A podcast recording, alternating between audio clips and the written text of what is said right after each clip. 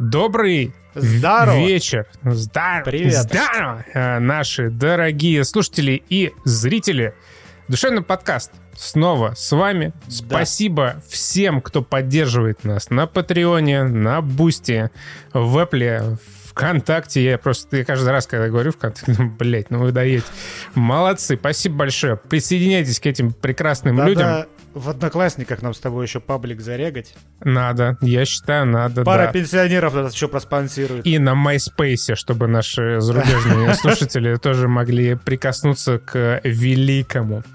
Сегодня у нас в программе игры Ничего себе. э, Dying Light 2, Сифа, а также художественные фильмы «Летчик» и Uncharted на картах не Uncharted, значится. точно, Unch- Uncharted на Забыл, картах, как не это говно называется. Я что-то... Я По какой-то как- компьютерной игре. Ну, эти игры, да. Раньше нормальные Для были дебилов. Uncharted на PlayStation. Сейчас ну, говно для компьютера сделали какое-то непонятное. И сегодня великий праздник. Вышел, наконец-то, Киберпанк 2077. Поздравляю всех с релизом. Нам теперь нужно принять сложное решение. Мы наконец-то проходим Киберпанк или мы ждем еще 5 патчей в 2.0? Проходим. Ты знаешь, у меня как, как отлегло. Потому что последние пару дней тут бушует шитшторм по поводу нового Horizon, э, Forbidden West. И мне, ну, мне в целом похуй на, это, это- на очередной э, игражур гейт. Меня просто, знаю, меня тяготит мысль о том, что придется играть в Horizon.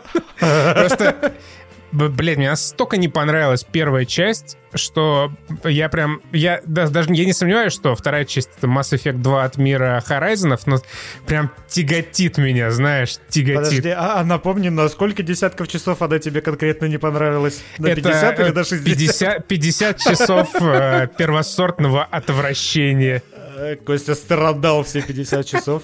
Все ведерко заблевал, которое рядом стояло специально Я что-то, я, да, вот все 50 часов ждал, когда же раскроется весь потенциал Horizon, а раскрылся только весь потенциал уважаемых сценаристов, которые потом, мне кажется, писали диалоги те же самые для Dying Light 2. Хорошо подвел. Главное, в яблочко, четенько. Dying Light 2, э, очередной польский шедевр, вы, вышел, выпустил, простите, я после работы еще не переключился нормально на отдых, а что для нас подкаст, если не отдых, сам себе. Короче, вышла Dying Light 2, многострадальная игра, очередной шедевр пера Криса Авилона, но, увы, его за то, что он харасер, повырезали, и что осталось, то осталось. Э, снег растаявший, он вода. Бля, тяжко. Охуеть ты поэт. От Криса Вилона там осталось, я так понимаю, примерно ни хера. Они потом на его набросках, наверное, каркас какой-то свой соорудили. И зачем-то, вот я...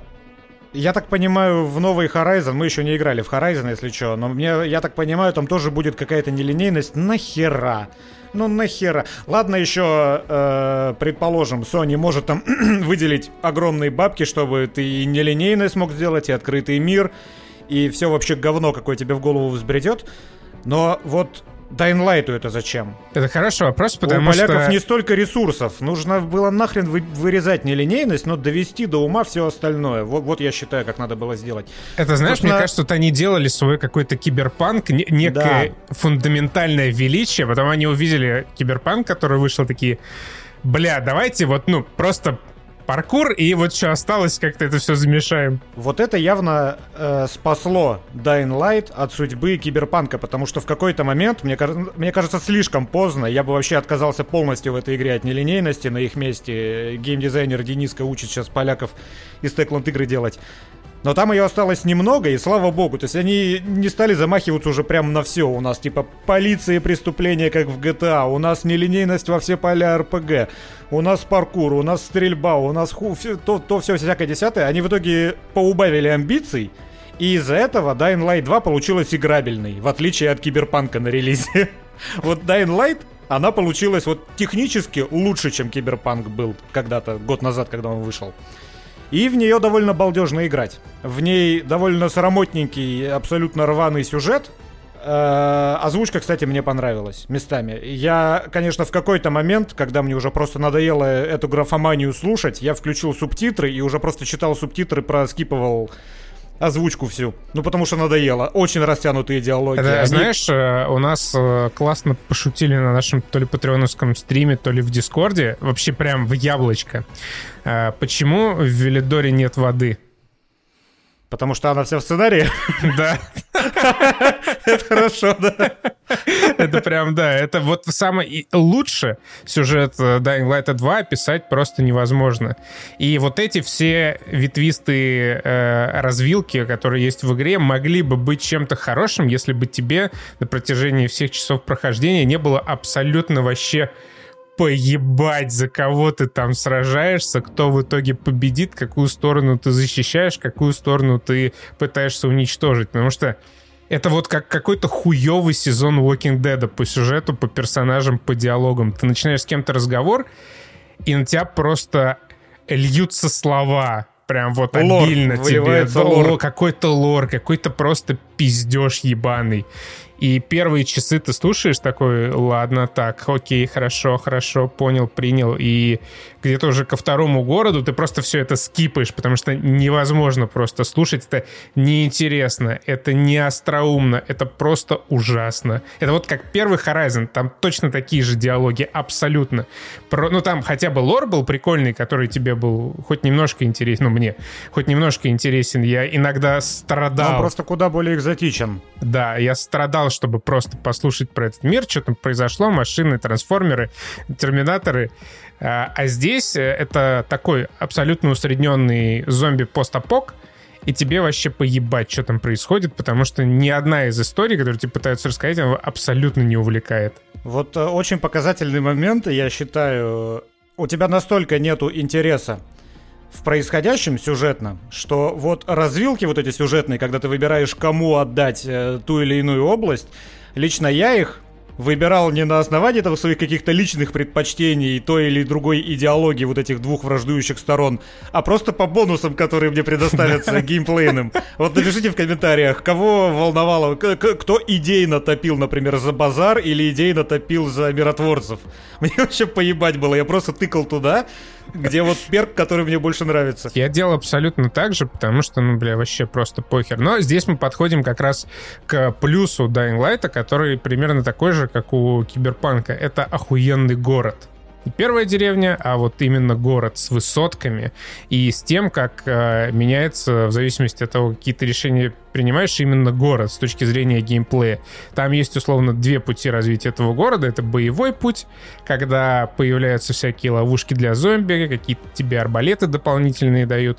И паркурный путь, когда у тебя появляются улучшенные тросы, по которым ты с одного здания на другое перелетаешь, э, какие-то маты для прыжков и вообще всякое разное, что помогает тебе А, блядь! Да. Прыгай, блядь! Сука! Тебе хуярят ногой под сраку и кричат матом, чтобы ты лучше летел. Кстати, э, стоит отдать должное, это все, что я знаю о локализации, что там есть матюки. Почему-то только поляки и Бука. В этот раз совпало. Поляки и Бука позволяют себе материться в русском дубляже. Почему никто больше этого не делает?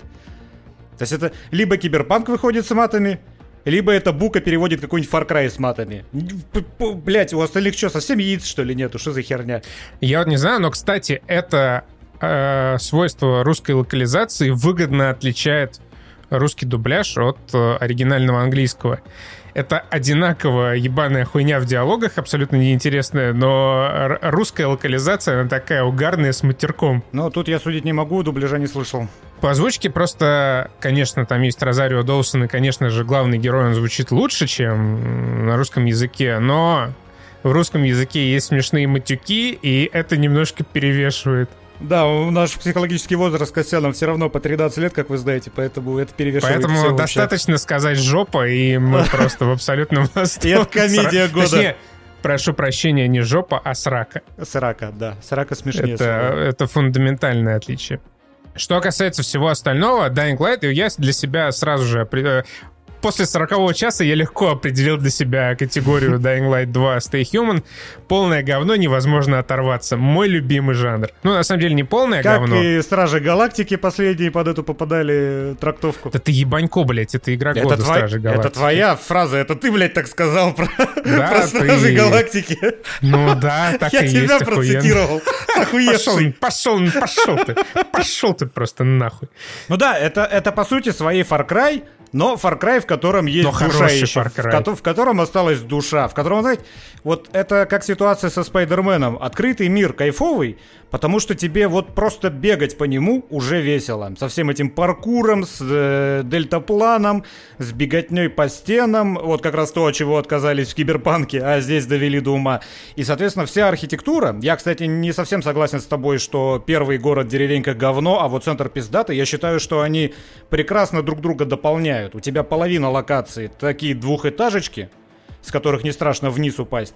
А другая половина игры, у тебя вот эти вот небоскребы, вокруг которых ты бегаешь и думаешь, как же забраться наверх. Я думаю, просто я слишком много провел времени в этой деревне. Сейчас Возможно. смотрю на, на надпись «Вы играли 47 часов в Стиме». Я думаю, что проблема, блядь, в этом.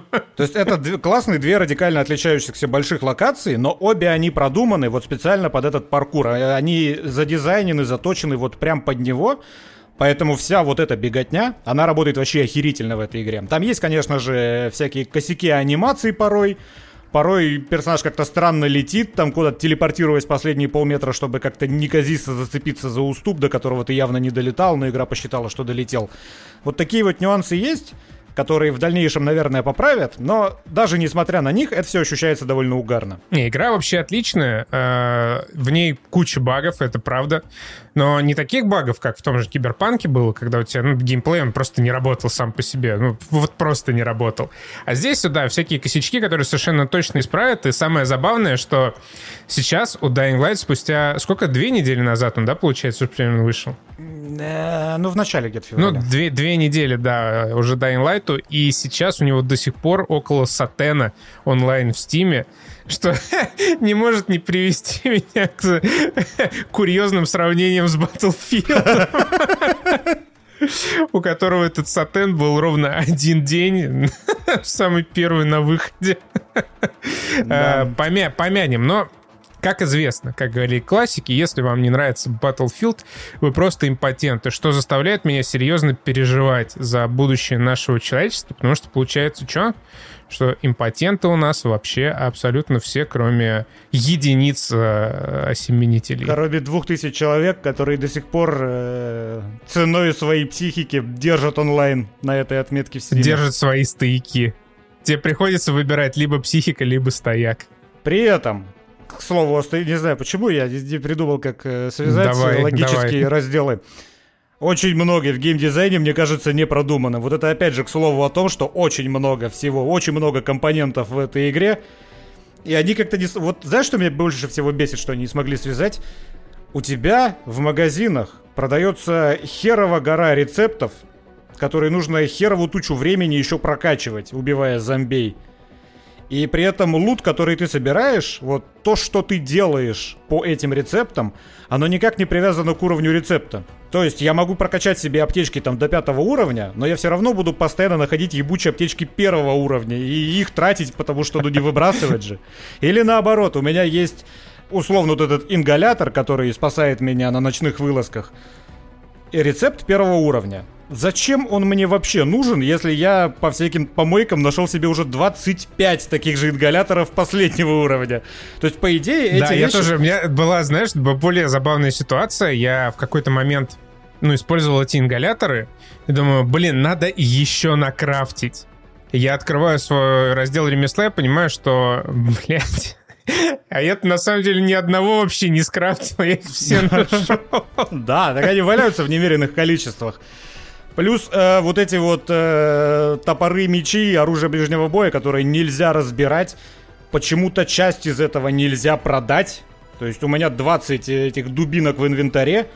Только половину почему-то у меня принимает продавец. Куда мне девать вторую половину? Их нельзя разбирать, я могу их только выкинуть, но, ну, типа, это же, ну, все мы понимаем, нельзя выкидывать ни одной швабры в такой игре, потому что вдруг, когда тебе понадобится в конце прохождения И в итоге у тебя забиты все рюкзаки этими э, материалами для крафта. Ты не можешь себе ничего толком скрафтить, потому что зомби у тебя не убиты, у тебя не прокачаны эти рецепты. При этом зачем тебе да, эти рецепты нужно прокачать раз на 5, потому что вот четвертого уровня у тебя и так уже предметов по этим рецептам, до хера ты их по помойкам нашел. Вот, вот они очень не продуманы. Вот, вот я, конечно, понимаю, что все это сложно сделать безумно. Но по этой причине не нужно было столько пихать в игру. Вот я опять все к тому же очень много напихали в игру. Меньше, чем в Киберпанке, но все равно много. И вот, и вот, вот не забалансили все это дело, поэтому когда ты открываешь... Вот когда ты выбираешь себе какую-нибудь шмотку, у тебя есть 6 слотов под шмотки, у тебя есть, например, там 3 пары штанов, ты наводишься на них, там список, блядь, из каких-то 10 характеристик, которые меняют вот э, твои Хуй статы пойми, на чё. 0,1%. Ты, нельзя никак по-нормальному толком сравнить.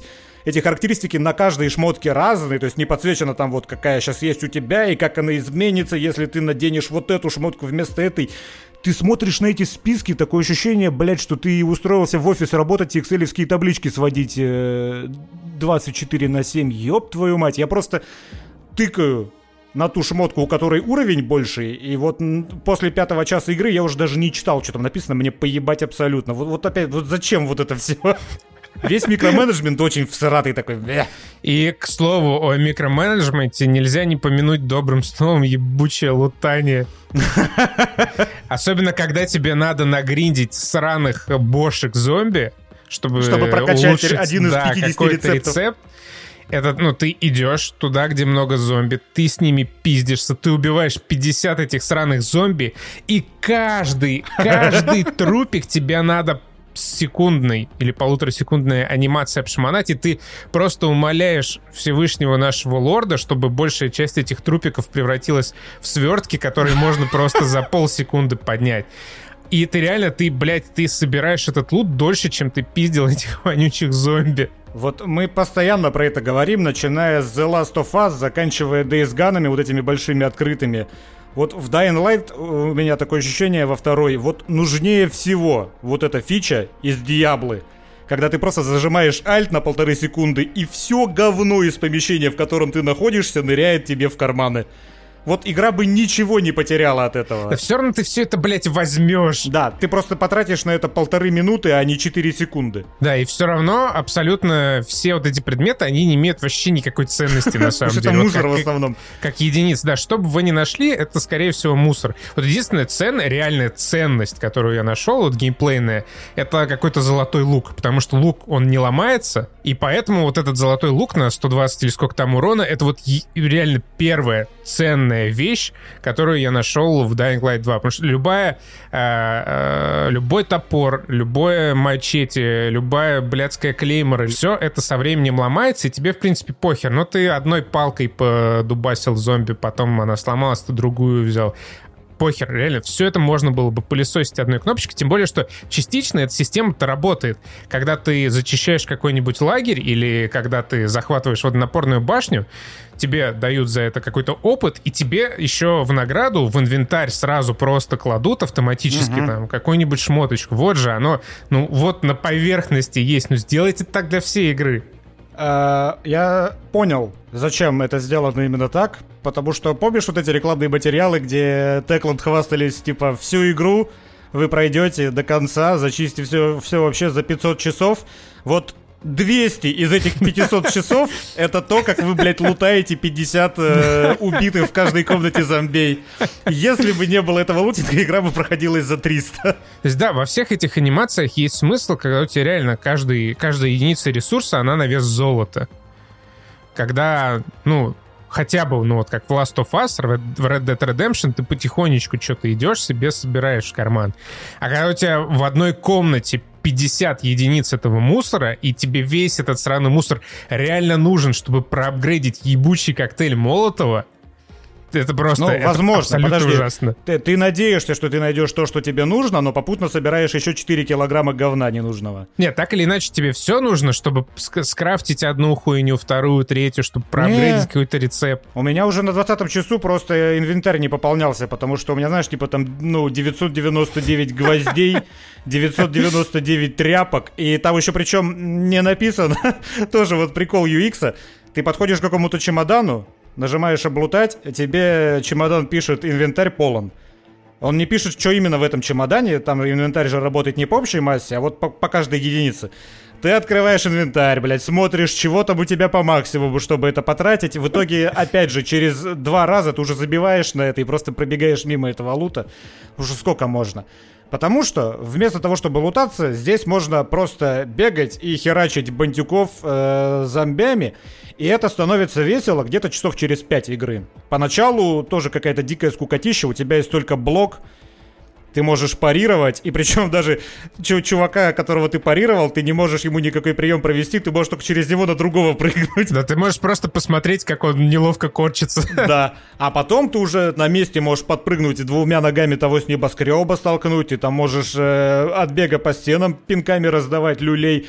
Ты можешь прыгать на ёбла зомби, которых ты уронил, расквашивая их в мясо. Вот тогда становится уже весело, бодренько и на высоком уровне сложности даже челленджово.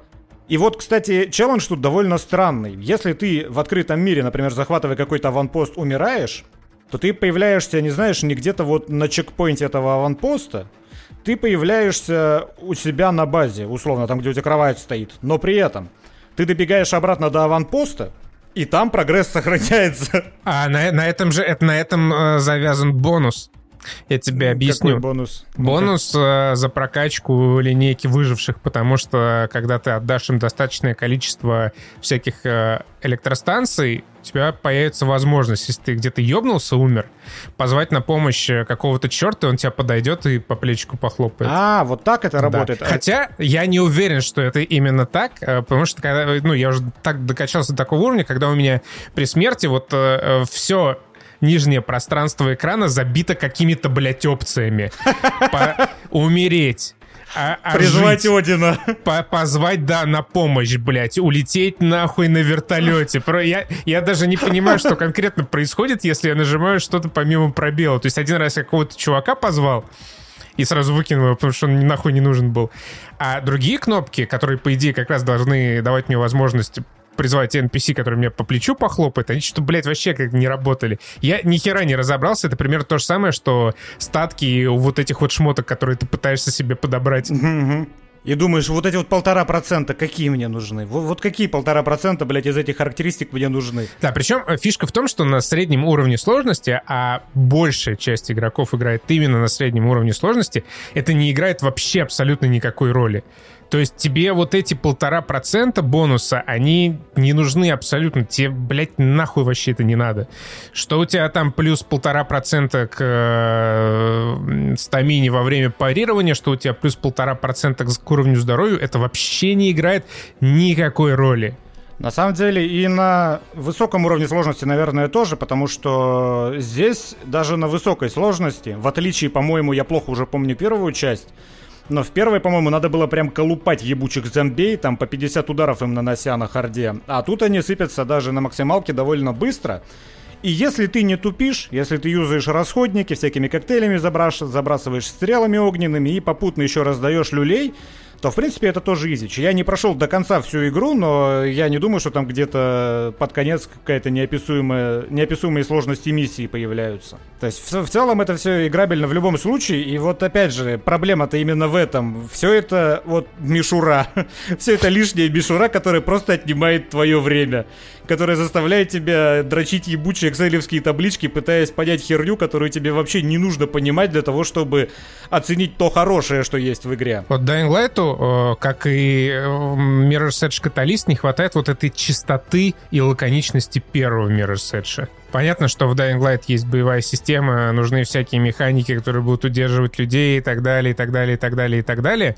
Но в целом, если бы игра была менее перегруженной, было бы намного лучше. И вот, кстати, насчет перегруженности, я правильно понял, что этот открытый мир нельзя под ноль зачистить, как, например, я первый Horizon на ПК зачистил. Потому что вот эти всякие проклятые магазины и военные конвои, ты, по-моему, даже если все до последней тряпки оттуда вынесешь, у тебя не пропадет иконка с карты. Да. Ты можешь через Да, сутки да, туда же, в этот же верно. магазин вернуться и заново его дрочить, обчищать. Зачем? Вот я вот этого прикола не понял. Ну, это же как раз, чтобы ты мог фармить, фармить, фармить, гриндить, гриндить, гриндить. Ну вот это очень странное решение, при том, что все эти магазины и все эти военные конвои, они абсолютно нахуй одинаковые. Это раз. Э, Второе, ты уже, ты, даже если ты надеешься какую-то разницу, какой-то вот немножко другой магазин найти, может там хоть архитектура другая будет, может там зомби другие будут. Ты спустя три зачищенных магазина или конвоя, ты уже просто не помнишь, был ты в этом месте или не был, потому что они все так же остаются на карте.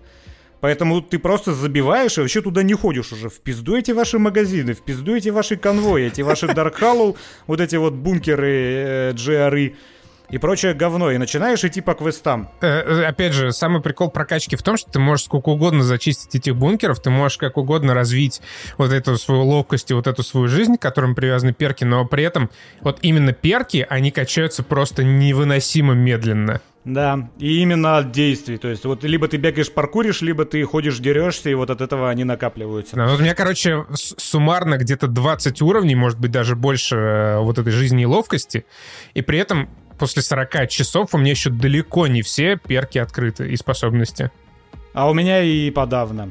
Вот знаешь, что меня повеселило? Я сейчас вспомнил э, графомании авторской. Они решили сделать сайт-квесты как в Ведьмаке, но они их не прописали как в Ведьмаке, поэтому большая часть вот этих сайт-квестов, она знаете, что из себя представляет?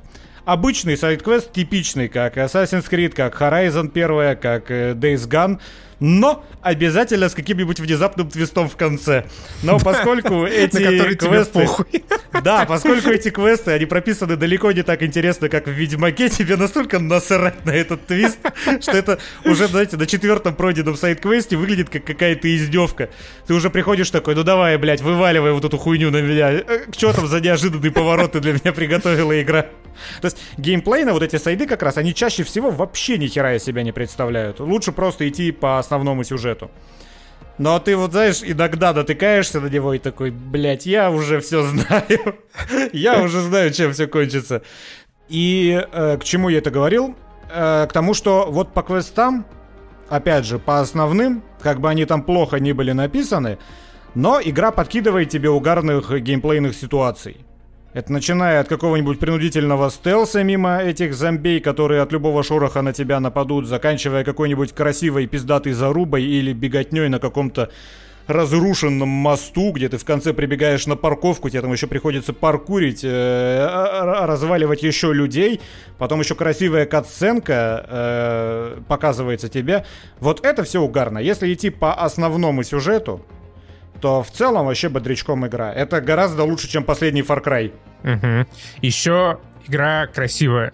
Но есть, есть настройка, которая делает ее красивой, ровно одна. Ну-ка. Это э, ray tracing тени, Мгм. которые меняют прям вообще все. То есть я сначала, когда я запустил Dying Light, я как-то особо в настройки не лез, я что-то, знаешь, потыкал, типа, Макс, Макс, окей, ладно, сойдет. А, смотрю, что-то все какое-то бледное, какой-то свет не очень, какое-то все мыльное. Ну, короче, вообще не айс. Потом я посмотрел ролик Digital Foundry, э, где они разбирали Dying Light, они такие, типа, вот, нажми вот эту галочку, и все, вообще, все изменится. Я такой, ну ладно. Я нажал эту галочку, и реально игра просто преобразилась. Еще там очень важно э, выключить DLSS, он хуево реализован в Dying там просто все в мыло полное скатывается. Но, конечно, для того, чтобы хотя бы в 60 фепосов э, смотреть на красоты Dying Light, нужна видеокарта уровня 3080 Ti. Ну, вот я без RTX играл, потому что у меня нет доверия к RTX спустя уже там, не знаю, 5-10 тайтлов, в которых я пробовал ее включать, поэтому все в пизду. У меня было поэтому 120 FPS, вообще не падало. На 11 директиве без RTX. Всем советую, хуй с ними, с этими тенями.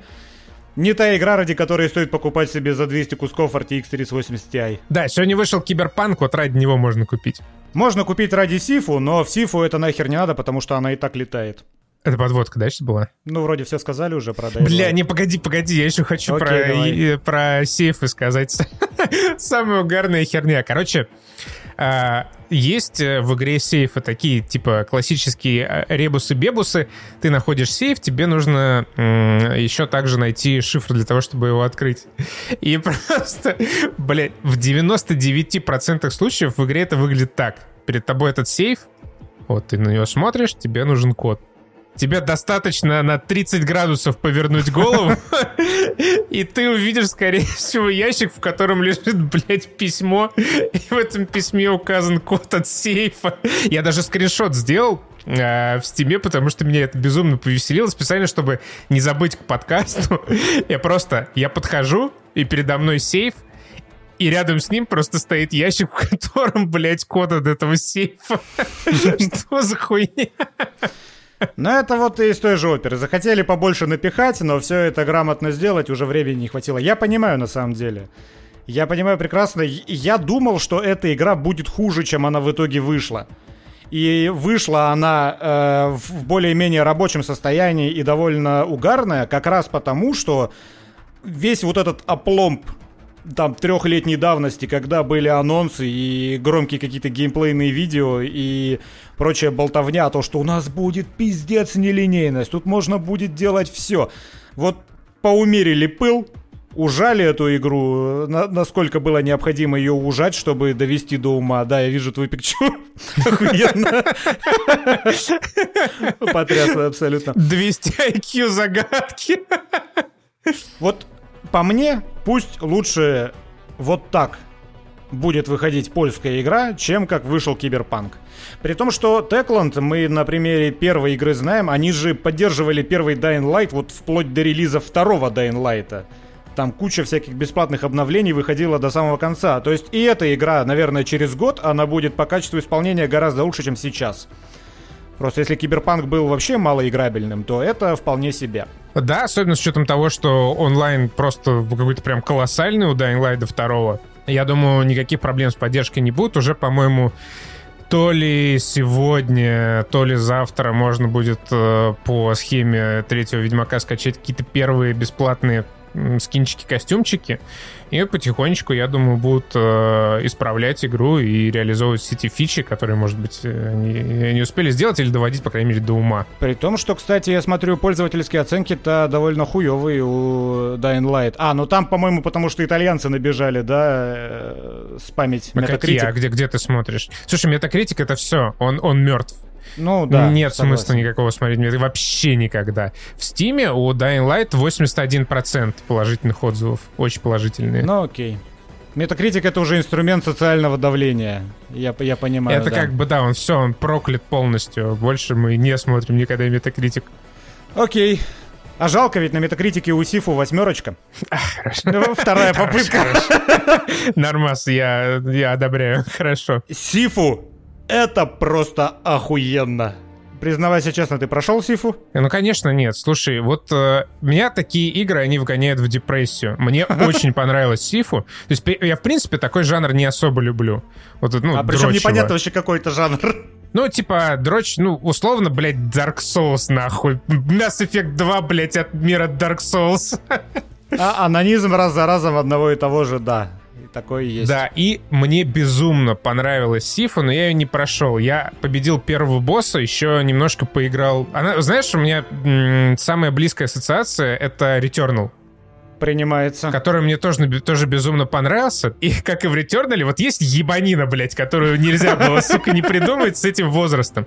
Причем я как-то вообще мимо меня прошла эта особенность игры, про то, что ты достиг, достигаешь 75 лет и ты подыхаешь. Да, и тебя ждал сюрприз в этот момент. Да, и тот факт, что э, с возрастом ты, у тебя становится меньше здоровья, ну ты, конечно, больше дамажишь, но какая нахуй mm-hmm. разница, если тебе по уху долбанут разок и все, ты отъезжаешь. И это было... Я начал играть в прошлую пятницу в Сифу. И что-то, знаешь, я играю, играю, прохожу, все нравится. То кот меня что-то отвлечет, знаешь, меня убьют то одно, то другое, то там в Телеграме на, отвечу на сообщение. Короче, первый уровень я закончил, э, первого босса я убил в 42 года. И я ну, думаю, ну, прикольно. Думаю, ладно, прикольно. Я ж не почитал тогда подсказку, где пишется, что происходит. До, до 180 поживу, посмотрю, что будет, да? И я типа, да, так и подумал, э, прикольно, что будет, когда 100 лет набью. И я играю, играю, прошел этот мучительный бар а, во второй локации. И тут в 75 лет меня убивают, и игра такая, ну, давай по новой. Я такой, ебать. То есть однажды То есть я... ты даже не пытался после этого уже? Просто у меня во мне все умерло.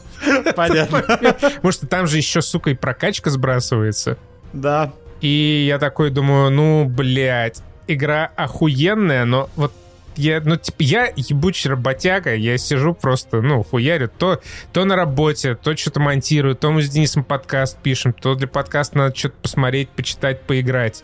И вот uh, Dying Light в этом отношении идеальная игра. Ты вечером сел, у тебя слюнка потекла из угла рта, и ты бегаешь по городу, уи зомби мочишь. В Сифу так нельзя. Это надо, блядь, сесть и нахуй сосредоточиться. Ты, Это когда правда. ты запускаешь Сифу, ты на войну отправляешься. Типа, все. Но эта война, сука, увлекательная. Сейчас я расскажу, что это такое для тех, кто, возможно, еще по какой-то причине не знает, хотя вроде весь интернет уже в курсе. Сифу, ты мстишь э, пяти уебкам, вы все знаете кунг-фу, все вокруг знают канфу. Пять уебков это пять боссов, каждый для своего уровня. Итого, пять уровней, потея с геймпадом в руках, ты проходишь каждый уровень, и при этом, когда ты умираешь, ты стареешь. И тебе нужно каждый из этих уровней пройти самой малой кровью из доступных, потому что если ты пройдешь первый уровень в 40 лет, второй ты пройдешь в 60, у тебя останется всего 10 лет, чтобы пройти оставшихся три уровня, ты охуеешь. Поэтому ты раз за разом переигрываешь прежние уровни. Во-первых, чтобы выбить себе перки, на которые, на которые нужно гриндить, чтобы они у тебя открылись навсегда, нужно их выбить 5 раз вместо одного. И ты дрочишь, дрочишь, дрочишь, в итоге там заканчиваешь условно первый уровень в 22 года, потом дрочишь второй уровень, заканчиваешь его в 26 и вот так далее. И в итоге ты часов за 10, я за 10 с половиной доходишь до конца, убиваешь финального босса и потом можешь еще раз заново пройти игру с небольшим модификатором сложности. Это анонизм, но это весело потому, что в этой игре охуенная просто боевка, очень хорошо продуманная. И охуенный дизайн. Как выглядит эта игра, это просто что-то невъебенно классное. Она вроде в таком простеньком стиле исполнена, то есть в таком карикатурном, рубленном, но как же, блин, красиво.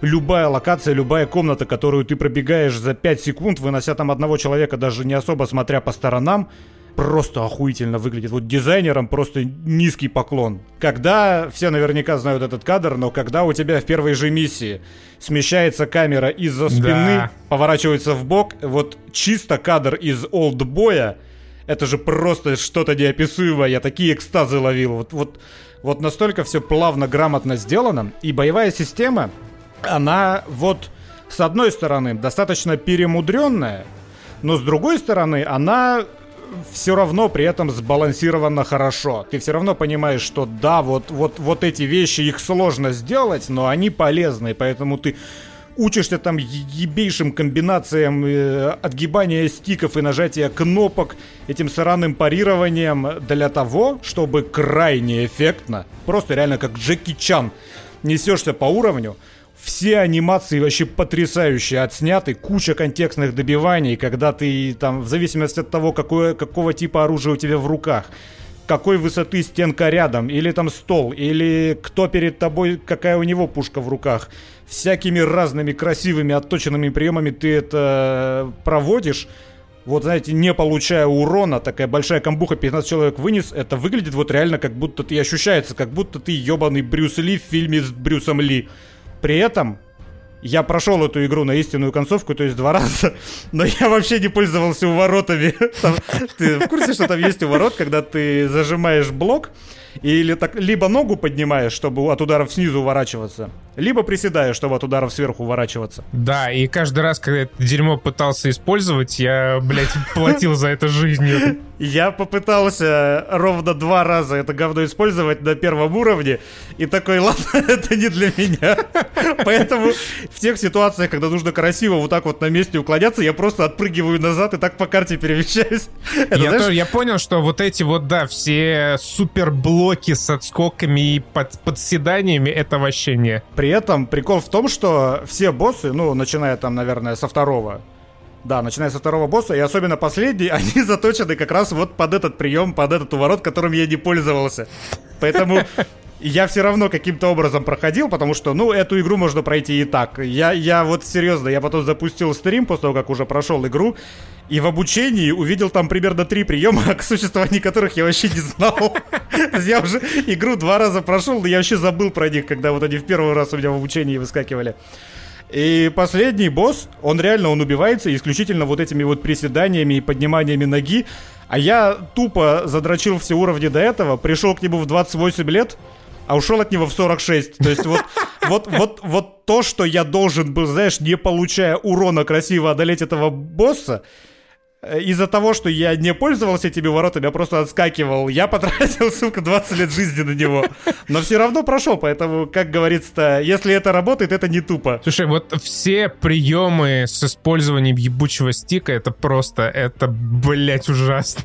Но это привыкнуть надо. Ты видишь, ты даже не дал игре времени, чтобы привыкнуть к ней. Ну, потому что меня, меня просто во фрустрацию вводят эти приемы, где ты должен, блять, стик вверх, стик вниз и еще что-то кнопку какую-то нажать. Да. Блять! Еще нужно при этом попадать в тайминги ударов, потому что если да. ты проводишь какую-нибудь камбуху и чуть не вовремя вот начал в камбухе это нажимать, то оно не сработает, и да. ты получаешь по ебалу. Но э, к этой игре нужно привыкать.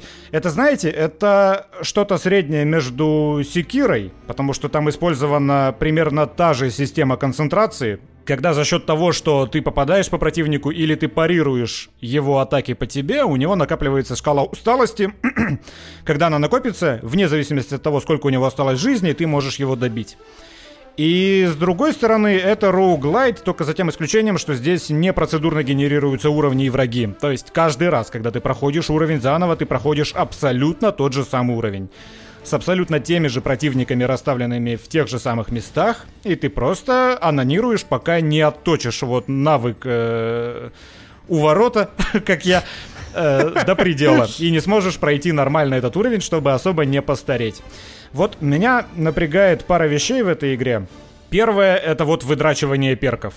Зачем оно сделано таким долгим? Ну, я видел аргумент, что для того, чтобы ты вот несколько раз проходя уровень, пользовался этим приемом и в итоге привык к нему. Но что-то это какая-то хуйня. Привыкаешь ты к нему гораздо быстрее, чем ты выдрачиваешь вот необходимое количество экспы, чтобы навсегда его разблокировать. Это раз. И два.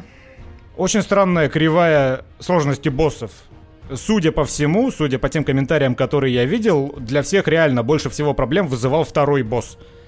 Потом уже третий, четвертый, пятый хуйня по сравнению со вторым. У меня была та же самая история. Я на втором уровне проторчал часа 4, а потом еще за 4 часа дошел до конца просто игры. Это довольно странно тоже. И вот эта система, взятая из Секиры, она выполнена довольно щадяще. В Секире вот эта усталость, накапливаемая боссами и обычными рядовыми врагами, она зависела от того, сколько у них хп осталось. То есть, если он на full хп, противник, вряд ли ты одними парированиями, не нанося ему урон, сможешь его убить. А здесь у меня такое ощущение, что этой привязки то ли нету вообще, то ли она э, очень слабая.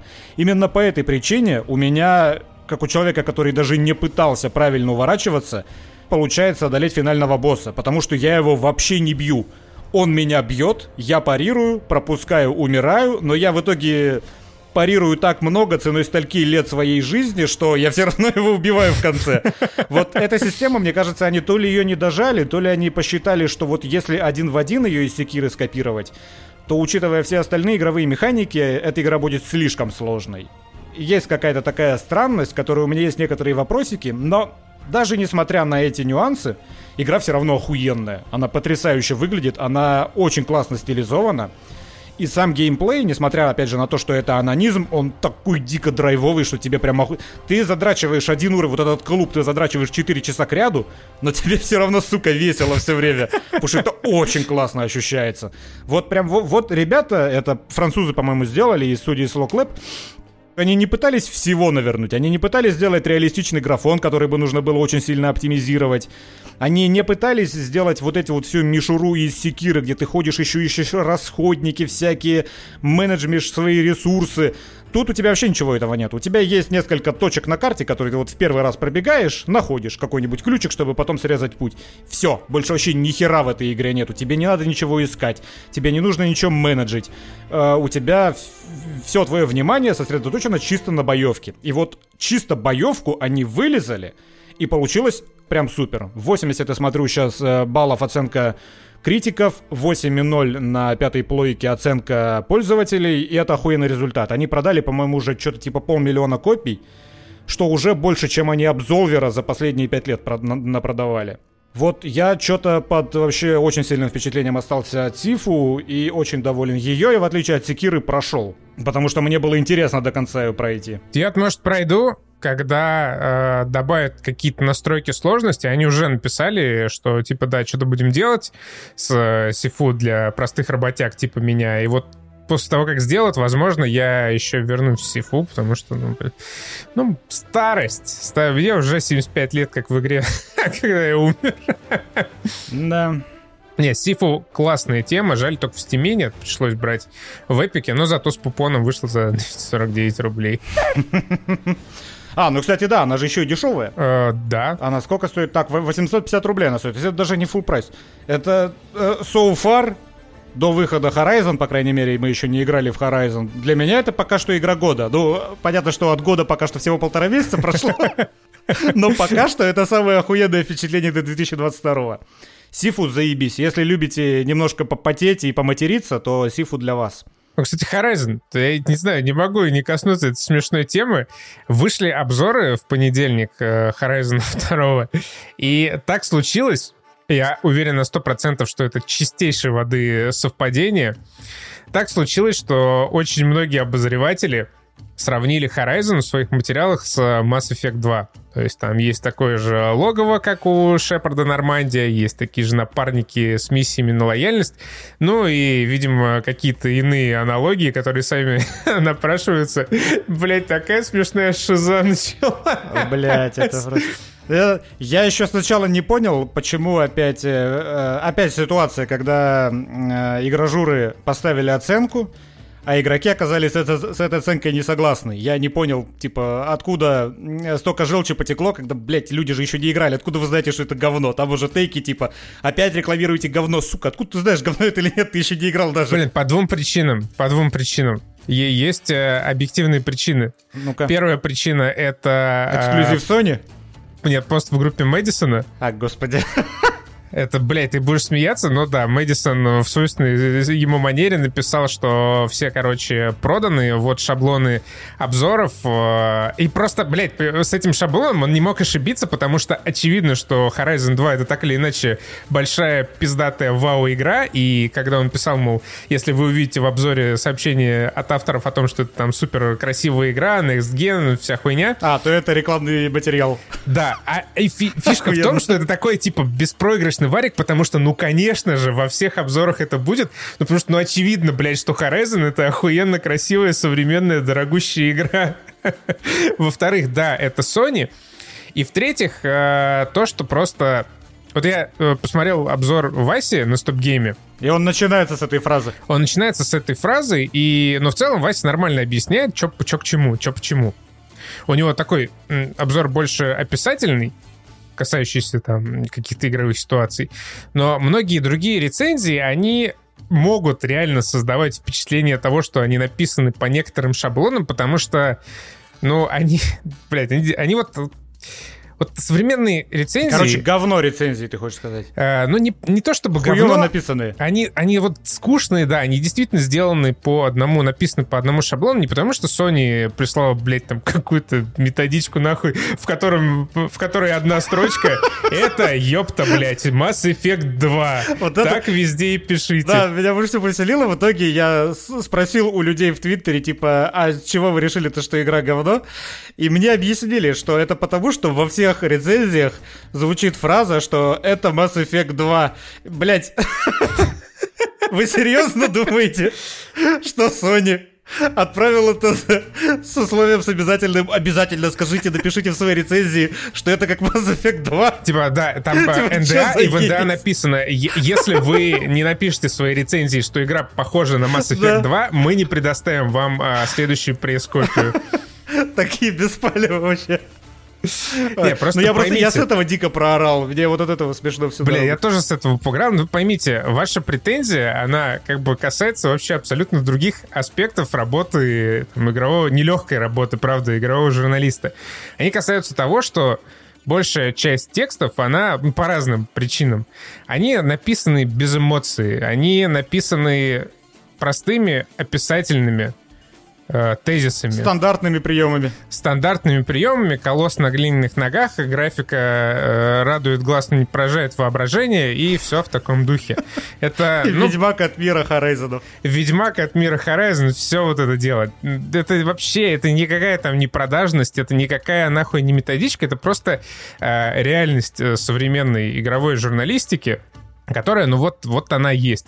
Мало кто, и да вообще не только среди игровых журналистов, в принципе, из журналистов умеет писать охуенные пиздатые статьи, особенно рецензии, особенно такие безумно сложные продукты творческие, как э, видеоигры, как э, фильмы, как тем более музыка. И, блядь, музыкальная критика для меня до сих пор вообще какая-то просто метафизика из другой мультивселенной Марвел, потому что я вообще не, я не представляю, как можно э, оценивать музыку. Ну, то есть, я, у меня один критерий там, может быть, я не знаю, я поставил... Типа, рэп говно, я поставил метроном, ну, норм, вроде так совпадает. То есть, 5 из 10 за техническое исполнение. Все остальное хуйня, мне не понравилось делать. Эминема больше не слушаю. И э, вся проблема, она вот в этом, в том, что зачастую люди, которые пишут эти статьи, они не могут достучаться до своей аудитории. Я уже себя в, в Твиттере в прошлый какой-то срач это писал. Э, проблема, она именно в этой плоскости. Она не в том, что Sony пришла, раздала там этим все, всем людям несчастные методички. Абсолютно не в этом дело. И э, направьте свою ярость лучше в какое-нибудь более полезное русло. И просто, блядь, подумайте об этой хуйне. Какая нахуй методичка с Mass Effect? Вы что, блядь, ёбнулись нахуй? Э, давай на всякий случай скажем, что нам никто пресс-копии не давал. Возможно, Horizon полное говно, мы еще да, нам не никто не дал пресс-копии, и э, следуя, опять же, заветам самых уважаемых людей, я заранее говорю, что я разъебу, блядь, этот Horizon вонючий пресс-копию, которую нам не дали. Именно за это. Uncharted. Uncharted. Мы переходим к кинематографическому фильму Uncharted. И вот здесь, к сожалению, э, мой твит который я попросил вас всех заскринить во время обсуждения как он назывался? -то? А, я помню, что э, Red Notice это гораздо лучше Uncharted, Точно, чем Uncharted будет. Э, нет, заебись кино. Вообще, мне понравилось. Я, я знаешь, вот оно норм, и вот если бы не последний секвенс, то я бы скорее сказал, что этот фильм мне не понравился. Но какую... И вот, вот знаешь, я почувствовал, в последнем замесе я почувствовал, кажется, то, что ты чувствовал на Годзилле против Конга. Я прев... Это так охуенно было. Они просто превзошли себя с этими... Это не спойлер, это было в трейлерах. Тут спойлерить не, нечего в этом фильме. Это вот эти летающие на вертолетах корабли. Это просто что-то невероятное. Я так сидел, угорал со всего происходящего. Это такая хуйня, что оторваться невозможно. Да, да. да это, э, это, это вот я превозносился сейчас в хорошем смысле, имея в виду, не что это настолько тупая хуйня, что тебе плохо, и ты думаешь, что у тебя сейчас мозг атрофируется. А это реально, по-хорошему, такой ебучий отрыв башки, что тебе реально отрывает башку. Это очень классно. У фильма хороший ритм. Начнем с этого. Э, фильм хорошо миксует между собой экшен, э, поиски приключений и простенькие диалоги.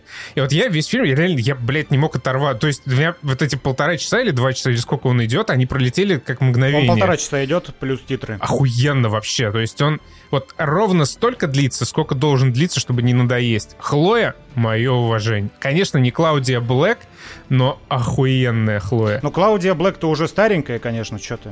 Или ты про Не, голос ну, чисто? э, ну, я про голос, ну, конечно, про голос. Но вообще образ воплощен актрисой великолепно. Когда она Да. там в белой маечке плывет... Ну, ладно, блядь, это, конечно, к образу не имею, но... э, да, э, Том Холланд, ну, я не знаю, мне он, в принципе, нравится, но каких-то фундаментальных отличий от усредненного Человека-паука у него, конечно, в этом фильме нет. Ну, абсолютно никаких. Но э, вот смотрите, была фан-короткометражка с э, Нейтаном Филлионом, и Нейтан Филлион, он играл чисто Нейтана Дрейка. То есть это вот э, чисто с другой внешностью Нолан Норт пришел и озвучил реплики для игры Uncharted. Вот там порой даже интонации неотличимы были от Нолана Нортовских. Вот он сыграл чисто того самого персонажа. В фильме получился э, не такой, конечно, Нейтан Дрейк, но это все равно тот же персонаж. Ты видишь, да, что здесь Том Холланд играет опять Спайдермена, но написан этот Спайдермен так, что, ну да, ты признаешь, что это Нейтан Дрейк. Он такой же бойкий, за словом в карман не лезущий, наглый, дерзкий и т.д. и т.п. Это все равно э, Нейтан Дрейк. Просто не такой пиздатый, как был у Нейтана Филлиона. Вот к Марку Уолбергу у меня куда больше претензий, потому что это вообще нихуя не Салли. Этого персонажа я не понял. Это, это просто какой-то Марк Уолберг, который случайно зарулил на съемочную площадку. Это просто Марк Уолберг, который почему-то просит называть его Салли. Я, знаешь, я поймал себя на мысли где-то на середине фильма, почему я не могу воспринимать его как Салли. Потому что Салли не разговаривает обычным голосом. Салли, знаешь, как должен говорить? Он должен говорить вот так постоянно. Потому что, потому что у него сигара во рту. Да. Это вообще, на самом деле, Uncharted — это уникальный фильм. Это единственный на моей памяти фильм, сцена после титров в котором была снята только ради того, чтобы вставить ее в трейлер.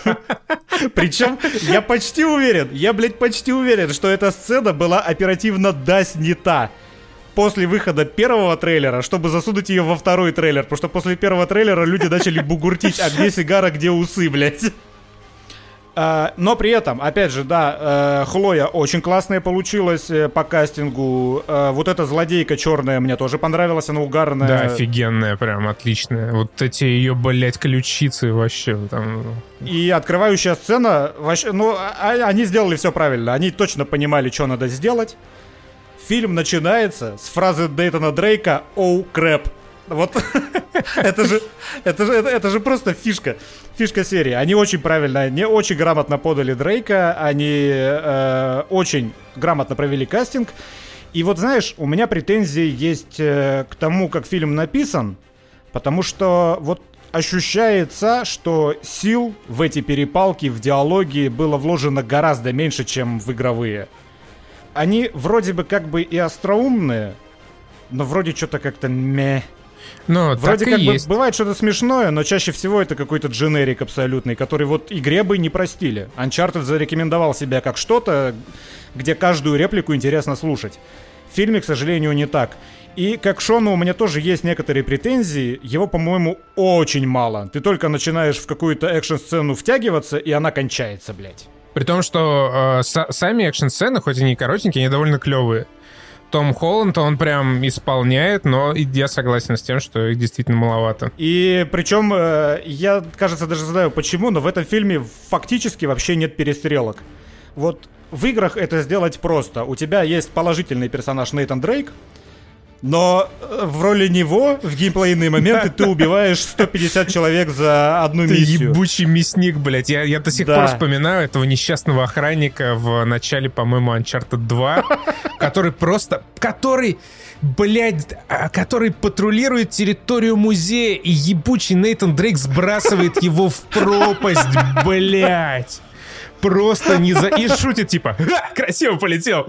Я такой, Нет, там шутка была такая, один над тобой, один над тобой. Он его сбрасывает, тот ему, один под тобой, один под тобой. Просто ужасно. Но в фильме с рейтингом 12+, они явно не смогли совместить э, с этим рейтингом стреляющего по людям из пистолета Нейтана Дрейка. Поэтому перестрелка в фильме, да даже не одна, там одна треть нормальной перестрелки, Нейтан Дрейк просто куда-то в воздух стреляет четыре раза и все. На этом перестрелки кончаются. Слушай, я не, не могу не вспомнить сцену с э, перерезанием горла. Когда ему капелюшечку кетчупа Да-да-да-да-да. просто мазали. Там, по-моему, в следующем кадре, когда они подошли пульс его щупать, там даже пореза никакого не было уже на шее. Это, это, знаешь, была такая же смешная тема в трейлере э, Морбиуса. Ну, это, блядь, очередной... Да, да, да, да, да. Как, когда он что-то пробегает, бьет по горлу какого-то охранника, там звук такой, как будто просто ему нахуй шею сломал, галлон кровищи вылился, но при этом просто, ну, блядь, ни капли крови, ничего вообще с ним не произошло визуально. Но, блин, э, вот много я вижу недостатков у этого фильма, но, во-первых, он получился, да, лучше. Ну, само собой, этот фильм это лучше, чем э, «Нет пути домой» Спайдермен. В целом в этом мире не так много вещей, которые хуже, хуже. чем Спайдермен «Нет пути домой». Я вспомню, наверное, три. Это «Охотницы за привидениями», это финал «Игры престолов» и это «Холокост». Вот, блядь. Бляха, хорошо. Поэтому Uncharted лучше, чем «Нет пути домой». И если бы, опять же говорю, не последний замес, с которого просто дико превозносишься, то я бы скорее сказал, что фильм ну, ну такое. Но вот после этой сцены, конечно, я с приподнятым настроением вышел из кинотеатра и такой радостный, ладно, не зря проебал полтора часа, это было веселее, чем я думал. Так, ну давай сейчас как надо дожать до проебанных полутора часов, без веселья, оп-оп, летчик. Опа, летчик. Че, как тебе летчик? Ну, норм. Нормальный фильм, такой ровный. Э, ровный фильм. Но, Короче. Но не зашел, да? Вот, вот Блять, не зашел я, я скажу, почему не зашел в первую очередь. Это моя сугубо э, персональная проблема. Уверен, 99% зрителей вообще нахуй внимания не обратили. Для, у этого фильма два композитора. Павел Коваленко и Роман Волознев. Волознев. Что они, блядь, делали, я понятия не имею, потому что главная музыка в этом фильме, главная тема — это саундтрек из Hacksaw Ridge по соображениям совести. И что в нем плохого, что тебе из этого фильма не понравился? В нем абсолютно ничего плохого нет. Это замечательный саундтрек. Я люблю музыку вообще Руперта Грегсона-Уильямса. Просто у меня такой, блядь, mindfuck был, когда я первый раз смотрел «Летчика». Он, он начинается с музыки из Hexo Ridge, а я смотрел на телеке, там на телеке нет вот этой фичи, как э, в браузере на кинопоиске, когда он, ну, как Шазам работает, он тебе подсказывает, какой трек сейчас играет, если какая-то песня. Я просто, я слушаю, и, во-первых, я чувствую, что музыка, она, в принципе, очень плохо сочетается с этим фильмом. Вообще вся, не только те треки, которые из э, Hexo Ridge взяты. И я просто, я не понимаю, блядь, что, что со мной происходит, почему у меня такой жесткий диссонанс. А оно вот, почему они лицензировали два трека из фильма Мэла Гибсона. Ну и в целом, то, что они сами написали, мне кажется, вообще как-то по, по настроению сильно не подходит летчику. Там такие э, усредненные, опять же, Голливуд экшен э, запилы военные. Хотя первая половина, ну и большая часть этого фильма, она имеет вообще какое-то другое настроение. В целом, как бы ответ на этот вопрос ясен, но э, после просмотра очень хочется спросить, типа, а что сказать-то хотели? Хотя понятно, что главная идея, она о том, что советский летчик и вообще военный — это большой молодец, превозмогающий герой и все такое. Но вот именно фильм, он вот не работает. Там все не дожато, сцены не дос... Как бы снят красивенько, прям, ну, ровненько, хорошо, а, не, не дешево, нормально. Но каждая сцена, она вот недоделана, не дожата я вот тоже, я не могу сформулировать до конца, но почему-то мне этот фильм не зашел. Хотя я его уважаю. Вот, ну, ну типа, это... Типа вот да, хоро- хорошо сказано. Я уважаю этот фильм, но просто я что-то не насладился им. Я смотрю, и все хорошо вроде. Даже на свои там 300 миллионов рублей нормально нарисованы вот эти вот э, самолетные бои мультяшные, очень классно показано выживание, хорошо снято, вот, и в том числе в пургу, в метель, э, в отличие, например, от последней серии этого «Перевала Дятлова».